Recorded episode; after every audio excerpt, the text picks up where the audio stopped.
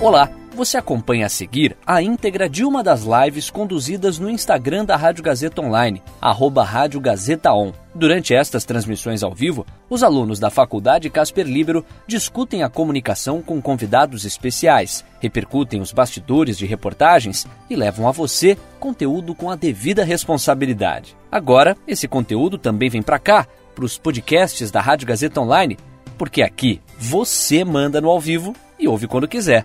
Boa live para você! Eu sou a Lívia, eu sou da produtora experimental. A gente está aqui começando mais uma live com parceria com a Rádio Gazeta Online. É, a gente está aqui toda terça e quinta às 16 horas, hoje excepcionalmente às 16h30.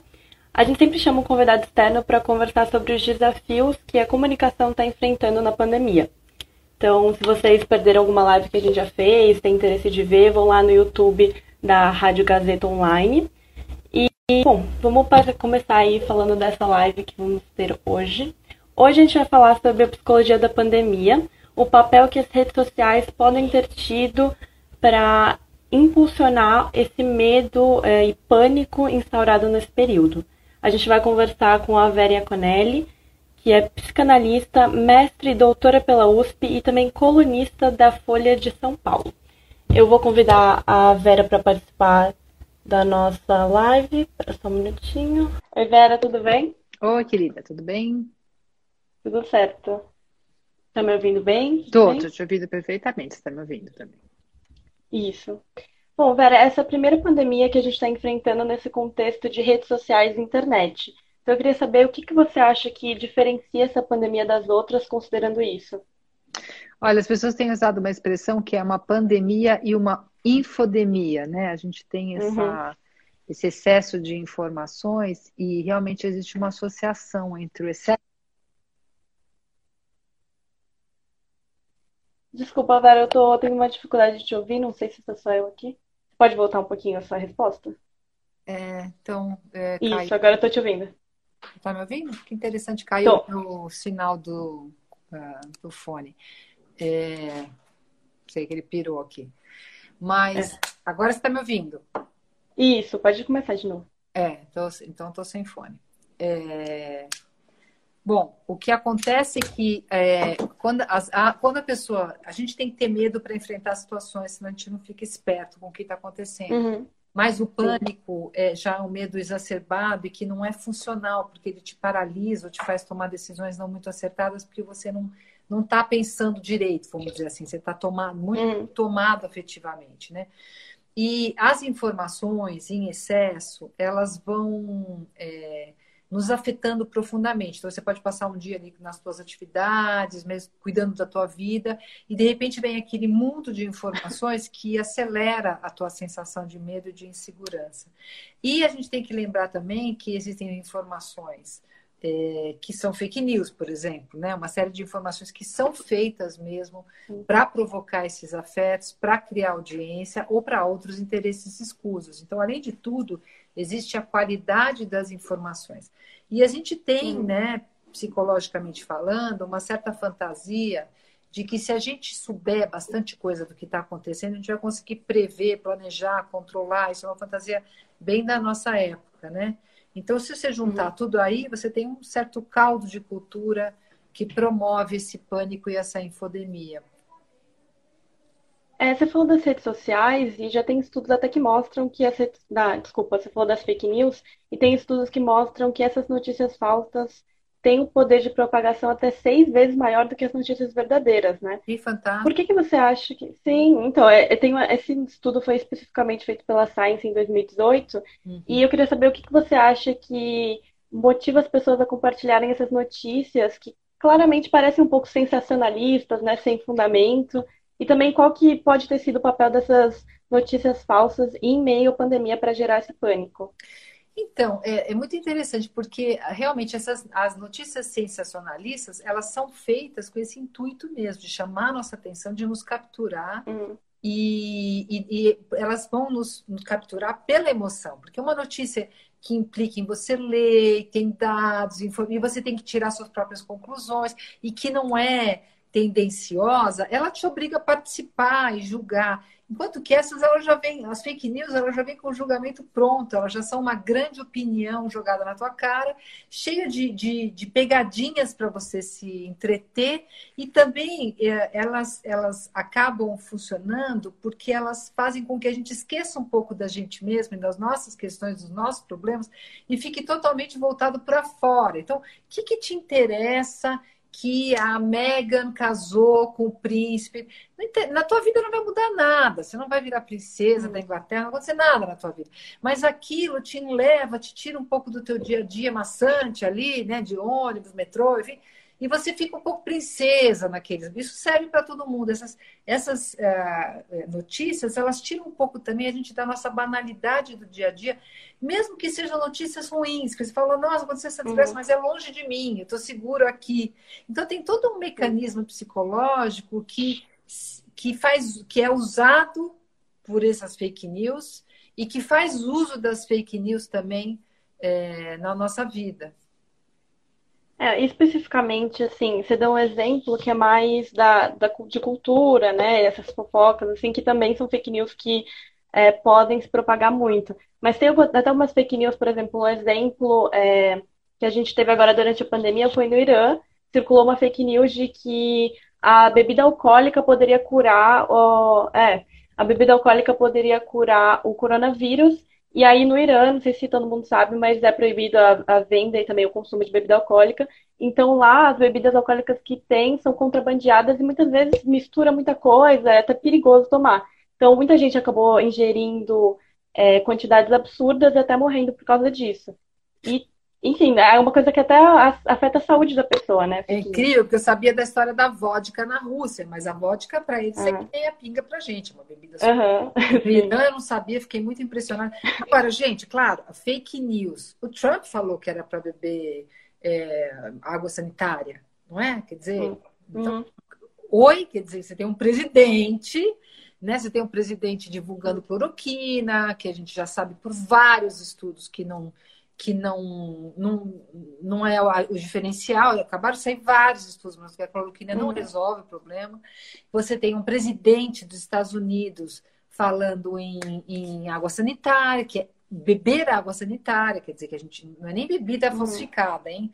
É, então, é, a fake news ela, ela foi ficando tão perversa que parece que a mentira se tornou o novo normal, né? Você pode sair falando as maiores atrocidades, e tudo bem, ninguém se responsabiliza. Né? Então, me preocupa menos aquela que passa. Eu acho que não, acho que as duas me preocupam. A que passa no subterrâneo, porque a gente sabe que continua o povo falando da cloroquina dia e noite, mas também aquela que passa no alto escalão, né? É, é assustadora. Uhum. É, Vera, a gente está recebendo aqui algumas perguntas, o pessoal está interagindo. É, o Léo Godoy perguntou: Deixa eu tô lendo aqui por causa do meu computador, tá? É mais fácil. É, como as redes sociais, no, cara, com as redes sociais, nós conseguimos ver o que acontece no mundo em tempo real. Essa quantidade grande de informação pode corroborar para esse pânico maior?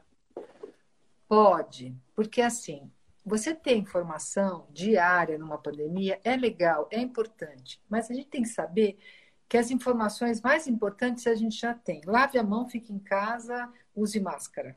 É isso. Não circula, não vai na academia, não vai na manicure, se liga. Então, essas são informações mais importantes. A gente sabe também, pela experiência anterior dos outros países, porque o Brasil já é um país lá na frente, a gente tem a China, tem a Europa, tem os Estados Unidos, né? E na Europa, cada país viveu uma coisa bem distinta. Então, a gente sabe que essa curva trágica vai aumentar e a gente vai ter mais mortes, mas ela vai cair. Então, não adianta também você ficar todo dia contabilizando mortes. Você precisa saber, porque a gente precisa saber a curva, mas não para ficar se alimentando de uma informação que não vai te ajudar em nada. Tem coisas é, no, na, nas informações que elas não te promovem nenhuma nova ação. Então, as informações, elas uhum. têm que nos, nos dirigir para a gente saber o que está acontecendo no mundo, para a gente até se organizar. Olha, a curva está descendo, a curva está subindo, é hora de sair de casa, não é hora de sair de casa. Fora isso, é, é um tipo de escapismo, um escapismo muito mórbido, né, de ficar lá atrás de informação, um pouco para não pensar na própria vida, um pouco para tentar controlar o incontrolável. Então elas são tóxicas, sim, e elas aumentam a ansiedade. Eu tenho atendido meus pacientes normalmente durante a pandemia, virtualmente. E, e todos relatam, cada um do seu jeito, com a sua história, com a sua experiência, como é, a informação é, tem. É, às vezes quebra um dia que vinha super bem, estava tudo ótimo, de repente entrou aquela coisa assim é, super é, desorganizadora. Por exemplo, né, esse diz que diz do governo é muito desorganizador, gera muita ansiedade. Um fala uma coisa, outro fala outra, aí sai churrasco no meio da quarentena. Essas coisas criam muito, uma sensação muito forte de impotência, muito medo e não ajuda ninguém. Então a gente tem que fazer uma curadoria da informação. Sim. Gente, vocês podem continuar mandando suas dúvidas aqui, suas perguntas. É, eu trouxe aqui um caso também específico que aconteceu na Itália no começo de março, mas que acho que exemplifica bem o comportamento humano e como ele pode também se replicar em outros países. No começo de março, na Itália, o governo italiano ia decretar o lockdown, só que antes que eles pudessem decretar de forma oficial, a mídia acabou vazando essa informação, que gerou um pânico na população e muita gente foi do norte para a Itália para o sul fazendo exatamente o oposto do que o Vânio previa, né? Porque o lockdown é o bloqueio total de uma área, no caso do norte, que era onde estava acontecendo a maioria dos casos. Hum. Ao que, que você atribui reações como essa? Olha, as pessoas elas podem entrar em pânico. Eu acho que a gente não pode esquecer que existem alguns povos que viveram situações que a gente não tem na nossa história, né? Como guerras e, e que são muito terríveis mesmo. E tem uma questão de poder confiar no próprio governo, não é todo país que os sujeitos confiam no governo, a gente percebe isso, existem governos que, uhum. que já deram mancadas em outros momentos. Então, é, essa tendência também de responder imediatamente é uma tentativa de, de sobrevivência, não é? É um, é um, é um, é um movimento para, bom, deixa eu ver o que, que eu posso fazer para sobreviver. É uma coisa que é muito importante, por exemplo, em algumas situações, você está num prédio pegando fogo, você vai esperar até quando para sair, né? É, então, tem algumas. Agora, o que, que a gente pode fazer? Não, não dá, são situações de, de pânico mesmo e que vão depender muito de, uma, de uma, um governo que seja confiável e a forma como as informações são transmitidas. Porque eu não tenho dúvida que quando foi transmitida a história do lockdown, foi transmitida também provavelmente de um jeito escandaloso, sensacionalista. Olha que horror, porque você pode passar uma notícia dizendo: olha, é, se mostrou eficiente, significa que não é para circular dependendo da forma como você mostra a notícia, na própria notícia você justifica e permite que a pessoa tome uma atitude menos deslocada, né? Uhum.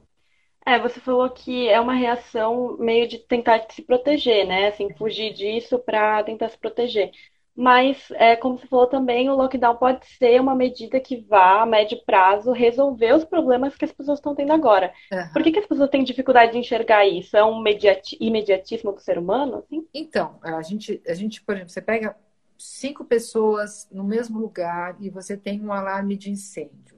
Você vai ter a pessoa que sai correndo imediatamente, você vai ter a pessoa que desmaia, você vai ter a pessoa que pensa, cadê o extintor? Você vai ter a pessoa que começa a chorar. Então, você vai ter, sim, dependendo da história de cada um, as saídas mais inteligentes, mais eficientes, as saídas mais emocionais, as saídas mais físicas.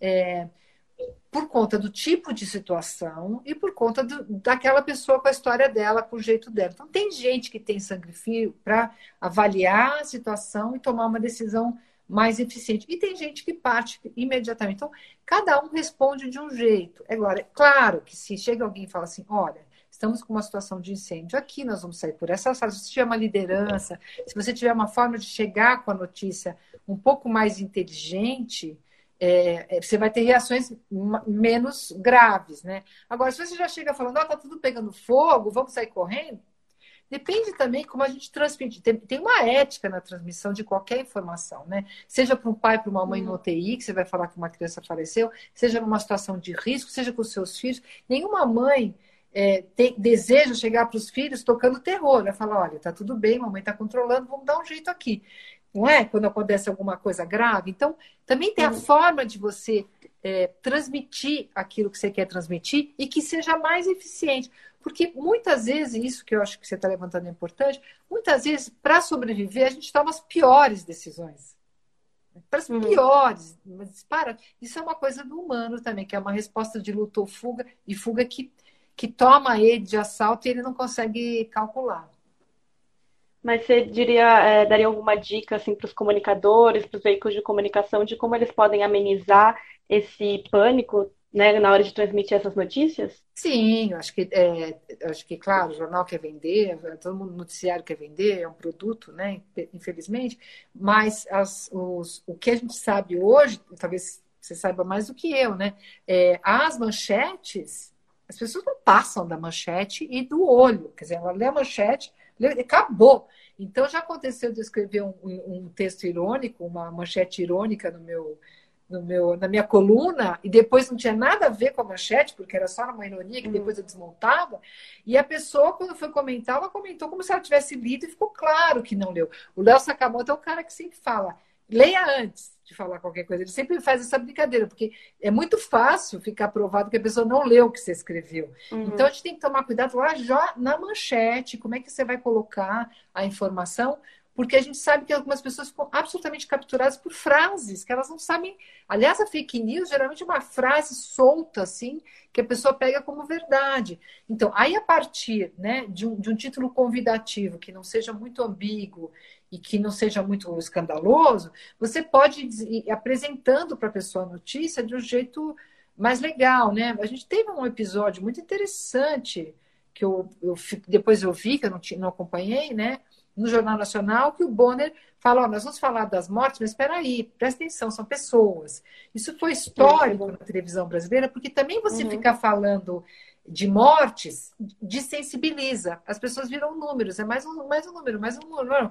Quando ele fez isso, ele é, chamou atenção para o fato, olha, tudo bem a gente não ficar tão tomado que não possa seguir vivendo com 11 mil mortes, mas vamos lembrar que são pessoas, olha que, que que uhum. acho que aquilo foi histórico. Não estou nem falando desse jornalista, desse jornal especificamente, mas aquilo foi importante. Foi um momento que o cara falou: olha, tem alguma coisa aqui que essa notícia não pode ser mais uma. Ela tem que ser pensada. E o Globo também fez uma capa de do jornal também foi histórica, o jornal o Globo, que botou o nome de cada um dos falecidos. Aquilo foi um negócio sensacional. Sim. E todos os veículos fizeram de uma certa. Uh, tem exemplos de situações na qual a notícia vem, vem com uma ética junto, né? vem com cuidado, a ética do cuidado do leitor. E sem negar um acontecimento trágico. Né? Foram dois exemplos, mas com certeza tem muitos outros. Uhum. É, humanizar um pouco né, essas mortes, esse período. Uhum. É, a gente recebeu aqui uma pergunta da Ju Amazonas, que ela está falando de um caso dela, mas que acho que pode se aplicar a outras pessoas também. Ela está contando que ela passou a ter uma certa ansiedade a usar algumas redes sociais, ela foi específico do WhatsApp, então, de conversar com as pessoas já deixa ela com essa ansiedade. E está perguntando por que disso. Você tem alguma dica, assim, até para não só para o WhatsApp, mas para pessoas que estão tendo isso Olha, a minha dica também? é o seguinte: a gente está vivendo a pandemia, é uma situação totalmente excepcional. Então, é uma situação. O que, que a gente precisa aprender aqui? É, nessa fase e em outras fases críticas, porque isso aqui não é a vida normal, né, gente? A gente vai sair disso aqui, vai ter um outro estilo de vida, mas não vai ser nem sempre a gente está em guerra, ditadura e pandemia, né? Vamos combinar que a gente está numa situação de crise absoluta, né? Então, a primeira coisa que está em jogo é o cuidado de si e o cuidado do outro, porque não, não dá para cuidar de si, cuidar de si. Não existe cuidar de si sem cuidar do outro, que é o que a gente aprende com, a, com o exemplo da pandemia, né? Então, é, o cuidado de si significa desde você ter uma rotina, que é importantíssima para o psiquismo, uma alimentação bacana, é, um exercício para não ficar sedentário, até o consumo da informação. Porque, veja, você não pode ficar vivendo de cachorro-quente, Coca-Cola e bolo de chocolate. E as informações, elas também têm esse caráter de alimentação. E tem coisa que é junk food, não dá, gente, elimina. Te deu dor de barriga, te fez mal, te deixou só, troca, vai fazer outra coisa. Né? Uhum. Vai meditar, vai ler um livro bacana, vai assistir uma série light. Não, não, é, isso, isso é o cuidado de si. Então não é, ah, vou ficar vendo isso aqui porque todo mundo está vendo. Não, todo mundo não existe assim. Você vai vendo, se você acha que te deixou ansiosa, troca, vai fazer outra coisa. Ser, estar informada não é necessariamente estar desesperado, né? Embora um certo nível de ansiedade é de se esperar, porque nós estamos num momento Sim. excepcional. Uhum. É, outros casos que foram bem noticiados, principalmente no começo da, da quarentena e do coronavírus, foram esses de estoque de alimento e produtos de é, higiene, principalmente, né? Que é o chamado panic buying, né? Hum. É, alguns produtos até a gente consegue entender mais facilmente por que, que eles são comprados, que nem álcool gel, alguns alimentos, mas tem também alguns mais peculiares, né? Que nem papel higiênico, ou até pior, armas de fogo nos Estados Unidos. As pessoas fizeram filas para comprar armas de fogo durante a pandemia. Por que que isso ocorre assim? Olha, o papel higiênico ele virou um ícone aí da, da, da de uma certa uhum. irracionalidade que a gente tem nesses momentos. É, é, claro que se você quer sobreviver, sobrevive quem luta mais. Então ali até tem uma certa reação de deixa eu garantir o meu, né? Mas que tem um lado irracional. Mas é claro que uma pandemia, ela diferentemente de outro tipo de crise, ela fala de um risco de contaminação. Então não são só as pessoas falam muito papel higiênico ficou icônico, mas é, os produtos de limpeza estão muito desaparecendo. Você tem uma ideia de, de uma higiene que não é só álcool gel, que é uma higiene geral, assim, de que você vai é, ficar tão limpinho que não vai pegar o vírus, como se fosse possível, que é uma fantasia, né? Então, também tem a ver com o tipo de ameaça invisível que a gente está tendo e que faz com que a gente tente estar o mais limpo possível. Bom, a coisa que no nosso corpo soa mais suja são as fezes, urina, né? A urina nem é suja, mas soa como. Então a tendência é que a gente responda com esses exageros, ao, ao ponto, de, agora me ocorre assim, novamente, o Trump falar, vamos tomar água sanitária, quer dizer, pega em cheio na fantasia de uma higiene que nos livraria do vírus, né? É uma uhum. loucura, é uma loucura isso. Sim. Quer dizer, Mas e as armas? Eu não estou dizendo que as é. pessoas estão loucas, foi só uma expressão, tá? Sim, sim. Não, não, é uma loucura, mas que é, é, natural, né? Acaba é, sendo é uma natural. Reação, uma reação exacerbada sim. que a gente tem de sobrevivência, muito associada à ideia de que se eu ficar limpinho, eu não vou ficar doente. E as armas têm o quê? Uma relação mais de proteção? Onde que você coloca as armas? Porque as armas são um tema muito importante para a gente hoje. O aumento do consumo é, porque teve... vem com a ideia Isso, da é. é. É claro que existem sociedades mais onde isso já tá, faz muito parte da cultura, né? Os americanos Sim, têm é, indústria que eles têm que fazer rodar, uma indústria tanto de cinema quanto de armamentista. Então é um produto que tem que ser vendido do mesmo jeito que eles se preocupam com quanta, quanto a gente se preocupa com quanto carro foi vendido por mês, eles estão preocupados com quantas armas são vendidas, porque aquilo movimenta a economia deles. E é isso que está se tentando é, introduzir no Brasil, uma indústria armamentista super forte, o que é super questionável. Então já é uma cultura que quando o cara tem 16 anos, ele ganha a primeira espingarda para caçar no quintal, né? Porque nessas cidades mais interioranas é muito da cultura deles. E uhum. mas essa essa ideia de que a economia vai ruir de uma tal forma que eu vou ter que defender a minha casa eh, como um bunker, né? Então essa é um pouco essa essa fantasia de que a luta de classe vai acontecer agora por conta da derrocada econômica, né? Eu vou me defender do outro. O outro, é, ele se tornou uma grande ameaça, é o outro que vai me passar o vírus. E como esse outro ele, uhum. ele não dá para reconhecer, então eu vou ter que nomear, ah, ele é o, é o chinês, ah, é o fulano, é o médico. Quantos médicos não estão sendo hostilizados, né? Nos seus condomínios. Então, é, existe essa coisa de, de, risco de que o outro seja um perigo e essa fantasia de que então armado eu vou me livrar. São todas fantasias de sobrevivência que acabam criando mais problema do que o próprio vírus. Você está recebendo alguns elogios aqui e também alguns elogios para a nossa entrevista. O Alberto falou: ótima entrevista. Tem várias pessoas aqui que são fãs do seu trabalho. A gente continue mandando aí seus comentários, reagindo.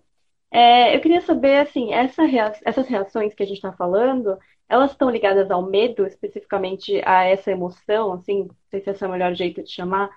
E por que, que as pessoas acham que tomando essas medidas elas vão estar tá se protegendo desse medo? É irracional, né? Assim, porque o medo é, uma, é um instrumento primitivo fundamental para a nossa sobrevivência, ele está ali, é, mas é muito difícil a gente administrá-lo, porque a gente já não tem mais aquela resposta que o nosso corpo foi feito para ter com o sistema límbico, que é luta e fuga, e está vindo um mamute, ou sai correndo, eu tento matar, quer dizer, não tem muita. Hoje, por exemplo, você bate o teu carro, a vontade que você tem, o teu corpo é igual ao do homem primitivo. É a vontade de você sair, socar muito o cara que bateu no teu carro, mesmo que você que tenha batido nele, aquela adrenalina sobe toda e você tem aquela reação igualzinho o homem primitivo tinha. Só que a gente vive numa outra cultura. Então, a gente fez todo um trabalho para elaborar isso daí. E em vez de socar o cara, você dá o seu cartão e fala, me liga que depois a gente vê. Hum. Não é isso? Quer dizer, esse gesto, que não é. Inclusive, a gente tem gente que sai do carro e sai matando e batendo e acontecendo. Então, esse controle, adrenalina, você está invadido de adrenalina, uma raiva lascada, mas você sai e conversa com a pessoa civilizadamente. São todo um processo de lidar com os próprios afetos, de pensar 10 mil vezes, de se organizar e resolver. Bom, é, nem todo mundo tem essa reação, tem muita gente que já parte para o ato, é, nem todo mundo foi criado, inclusive, para pensar dez vezes, tem pessoas que foram criadas mesmo para responder na hora e já socar, tem muita gente que já apanhou muito também. Então, é, as pessoas reagem conforme o background dela, mas é, vamos dizer, instintivamente mesmo, como seres humanos, o corpo da gente está feito para ou sair correndo ou bater, né? Todo o resto é todo um verniz que você que se chama educação, que você desde pequeno fala para o teu filho, olha, eu não vou te bater, mas você também não vai me bater, você também não vai bater no amiguinho, e a gente vai conversar sobre isso. Trabalheira, né? Trabalheira para o cara ir organizando essa relação com esses afetos que nos tomam. Só que em algumas situações limites, a gente pode se ver fazendo coisas que a gente não esperava, né? Ou algumas pessoas sempre respondem de um jeito louco, né? Eu estou dizendo de louco, assim, meio instintivo às situações do dia a dia. Não tem verniz nenhum, né? Sim. Vera, para finalizar aqui, eu queria saber como que a gente pode fazer para é, ter um uso mais consciente das redes sociais, de forma que a gente divulgue essas notícias sobre o coronavírus, que são importantes, mas amenizando esse pânico e não alimentando ele. Ah, tô lendo alguns comentários aqui, ó. A Fábio falou, virei fã da Vera desde que a vi na CNN. Vi na entrevista da CNN também. Uh, a Ana falou, Vera maravilhosa. Muitos elogios. Ah, acho que deu uma travadinha de novo aqui. Obrigada. Vou esperar aí. Deixa, deixa eu tentar responder essa pergunta. Você, você, é, posso tentar responder essa última pergunta que você fez? Sim, é... não. Só estava esperando você voltar. Isso, Pode falar. Tá, isso, Assim, é, o, o, que eu acho que é importante, né, é que a gente não pode esquecer que por mais difícil o período que se vive, é verdade, ninguém está assim, disfarçando, se disser das coisas boas também, né? Porque um momento de crise, ele tem do pior ao melhor, né? Você tem é, desde cenas grotescas aquilo, a gente mostrar a verdade, a verdade tem sempre esse outro lado. Porque a gente tem momentos de solidariedade maravilhosos, a gente tem momentos é, de pessoas fazendo coisas que você nem acredita, né? Quer dizer, por exemplo, teve uma notícia agora de, de uma turma de jogadores de não sei qual time que saiu com hot dog e refrigerante para dar para pessoas na rua, encontraram um cara de um outro time. E esse cara ganhou um hot dog, um refrigerante, e quando eles voltaram, ele estava dividindo o hot dog dele com outras pessoas. Eles curtiram tanto esse cara, tiraram foto e descobriram que esse cara estava perdido da família dele há 17 anos. Sabe aquelas histórias? Meu Deus. Aconteceu. É verdade. É uma história maravilhosa, cheia de coisas maravilhosas. Isso também tem que ser contado, isso também tem notícia, é notícia. Então a gente vai falando das duas coisas, é, verdade, é verdadeiro e traz esperança, porque nem nada é totalmente ruim e nada é totalmente bom. A gente vai com tudo junto. Sim. Trazer um certo equilíbrio, né? Sim, sim. É, tem alguma coisa que eu não bordei aqui que você queria acrescentar? Não, acho que não. Adorei as tuas perguntas, foram ótimas. Ai, que bom. Agradeço a entrevista. E... Ah, eu que agradeço você. Acho que foi bem esclarecedor, né? Uhum, Deu para entender bem, eu acho. Bom, queria agradecer também a quem participou aqui, mandou as dúvidas, interagiu com a gente. Lembrando que a gente volta na quinta-feira com uma outra entrevista, também às 16 horas. Se vocês querem acompanhar essa desde o começo, vai ficar aqui salvo também 24 horas, mas ela vai ainda hoje para o canal do YouTube da Rádio Gazeta Online. Vocês podem ver as outras que a gente fez também. Bom, Vera, muito obrigada mais uma vez. Eu que agradeço e parabéns aí pela iniciativa de vocês e pelo convite, tá bom? Obrigada. Tá bom, obrigada. Tchau, Vera. Tchau, gente. Tchau, tchau. E aí, curtiu? Essa foi a íntegra de uma das lives conduzidas no Instagram da Rádio Gazeta Online, arroba Rádio Gazeta On. Siga a gente por lá e fique ligado nas novidades. São os alunos da Faculdade Casper Libero com a mão na massa para levar a você um conteúdo de qualidade. Podcasts Rádio Gazeta Online. Você ainda mais conectado.